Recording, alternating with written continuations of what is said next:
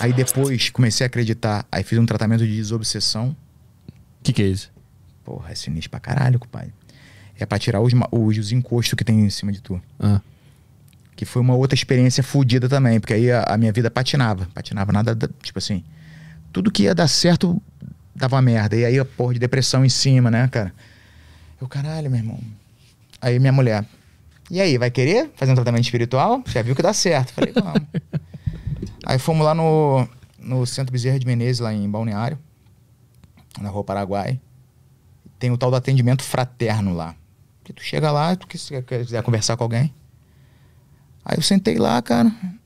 Ainda de. Olha como é que é o, o ser humano é, né? Descrente de novo. Uhum. Tinha acabado de melhorar minha coluna e eu descrente pra caralho. Sentei lá com ela. Aí veio uma senhorinha e falou assim: a doutora, Io- a dona Yolanda já tá atendendo lá, ela já vai te atender, tá? Falei, tá bom. Só tinha eu e a minha esposa e tinha uma outra moça aqui. Aí saiu o maluco lá da, da salinha da dona Yolanda. Aí eu sentei. Aí ela. Tudo bem? Tudo bem. Uma senhorinha, cara, belinha. Ela falou: Marcelo, seu nome, né? Eu falei: Aham. Achei o nome. Aí ela me olhou, baixou a cabeça e começou a escrever. É, como é que é? Depressivo, triste, ansioso, peri... tudo, moleque. Ela escreveu umas oito coisas que era o que eu tava sentindo. Aí ela levantou a cabeça, fez cinco óculos. Esqueci alguma coisa? Aí eu, não, é bem isso. Ela, o problema não tá em você. Você tá rodeado de, de entidades aqui que estão te atrapalhando. Você tem que fazer uma desobsessão. Você vai fazer um tratamento de desobsessão, toda quinta-feira tu vem aqui, pá, pá, pá. E aí foi uma outra experiência de maluco, caralho, que tu entra numa sala, tu senta, vem uma porrada de, de médium ao redor, dá as mãos, reza. Quando o cara acaba de rezar o Pai Nosso, tu sente antes, porra, como se estivesse tirando uma máscara de látex da tua cara assim. E aí o maluco vai o cara bota a mão em tu, tu sente isso, o maluco incorpora. Pum. Aí vem outro médium conversar com ele. E aí, as coisas mais doidas. Eles dialogam na tua frente? Eu quero matar ele. Eu quero matar ele. Ele fez muito mal pra mim. Eu quero matar ele. Eu quero matar ele. Aí, o, é, aí o médium falando, pô, calma, tu tem que deixar ele em paz, pá, não sei o que, busca, busca luz, pá. Aí o outro, meu irmão, eu tô aqui porque eu fui mandado. Eu tô aqui porque vocês fizeram uma cumba pra mim, o caralho, nessa porra Hum. toda. E aí, num dia desse, aparece um tio meu que morreu, cara. Eu tive um tio que morreu quando era criança. Ninguém sabia disso. Ninguém, ninguém sabia disso. Tio Paulinho. Ele morreu, ele trabalhava no Projac, era produtor. Ele morava, eh, ele trabalhava no Projac e morava em Jacarepaguá. Ele morreu voltando de madrugada das gravações lá da Globo. Era uma ladeira que aí tinha uma curva pra esquerda e ele foi reto. Pum, porrou uma árvore. Ninguém sabia se ele tava doidão, se se ele dormiu, o que que foi, né? E ninguém nunca soube. Uhum. Mas morreu, morreu jovem. E era um cara que era muito fechado. Era, eu era muito apegado a ele, sabe? Muito apegado. Porque eu, eu perdi contato com meu pai biológico muito cedo e ele meio que. Ele e meu avô meio que supriram essa, esse papel masculino. Aí eu tô aqui, cara, aí o maluco veio, encostou em mim um médium, isso lá pela sétima sessão, oitava sessão. Inicialmente era pra ser quatro sessões, eu fiz 16. Aí o cara incorporou, aí o outro médium veio conversar, falou assim, oi, ele, ele falou assim, não, não, calma, eu não vou fazer mal pra ele. Eu vim aqui só porque eu quero dar uma mensagem pra ele. Fala pra ele que eu amo muito ele e que. Como é que ele falou? E que foi o, a, a barra de direção que, que quebrou. Eu não bebi não dormi, não. A barra de direção quebrou e eu não consegui virar o volante. Mas fala pra ele que eu tô bem, que o tio dele tá bem, papapá, não sei o quê. Tô orando por ele, tô vendo aqui. Falei, caralho, maluco. Fiquei paralisado assim, maluco. Caralho. Aí depois o cara falou: Você, você ouviu teu tio falando contigo? Eu falei, ouvi. Cara, que Sinistro. loucura. meu. É, muito doido mesmo. Mas e essa- essas eh, entidades que saíam, incorporavam no cara e falavam, eu quero matar ele, Quero matar eles ele. explicavam por quê? Cara, é, segundo os médios lá, teve um, teve um cara que eu tive uma situação com um cara que, pô, depois o cara veio a morrer e tudo. Hum.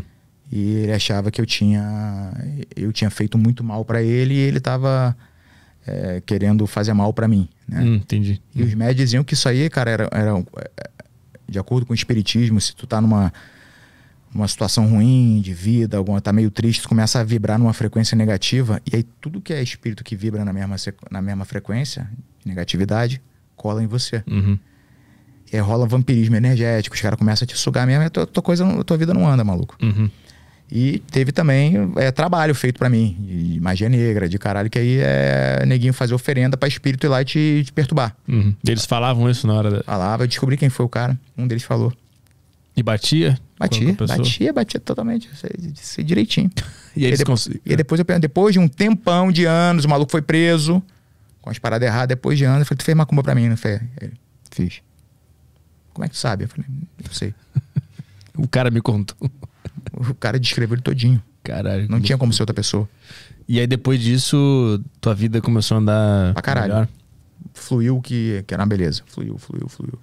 Fluiu de um jeito, cara, que hoje quando mudou tanto, Petri, que hoje quando tá tudo dando errado, eu fico tranquilo. Eu fico tranquilo, eu agradeço, cara. Cara, que bom que tá tudo dando errado, tudo de uma vez só. Quando passar, passa tudo de uma vez. Coisa boa. Eu me mantenho sereno, cara. Eu tenho a serenidade hoje que eu nunca tive. Nunca tive. Uma certeza. Porque é foda quando você não, não crê em porra nenhuma. É difícil tu. É difícil tu ter esperança em algo melhor se tu não crê em porra nenhuma. É, quando tu passa por essas experiências, e eu devia, eu sou merda, porque eu deveria ser muito mais, ter muito mais fé do que eu tenho.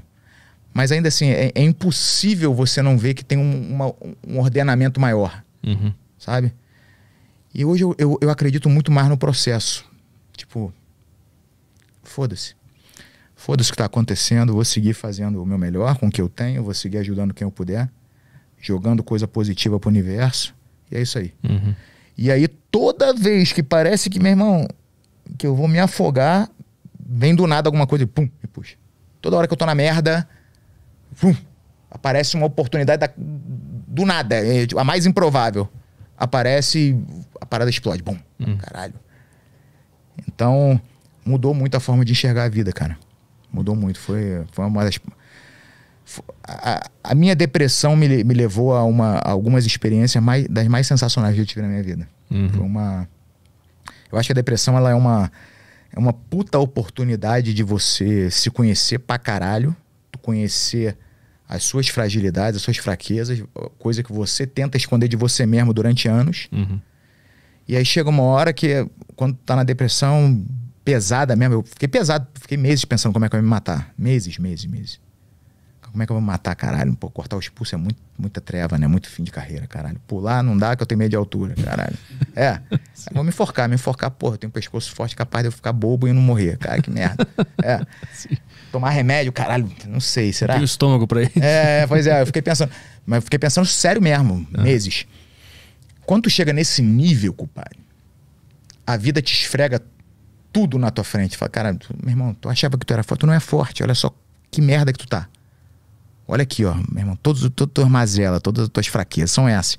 Então tu se conhece numa, numa profundidade que acho que terapia nenhuma faz tu, tu se conhecer tão a fundo assim, né? É tipo uma imersão forçada, né?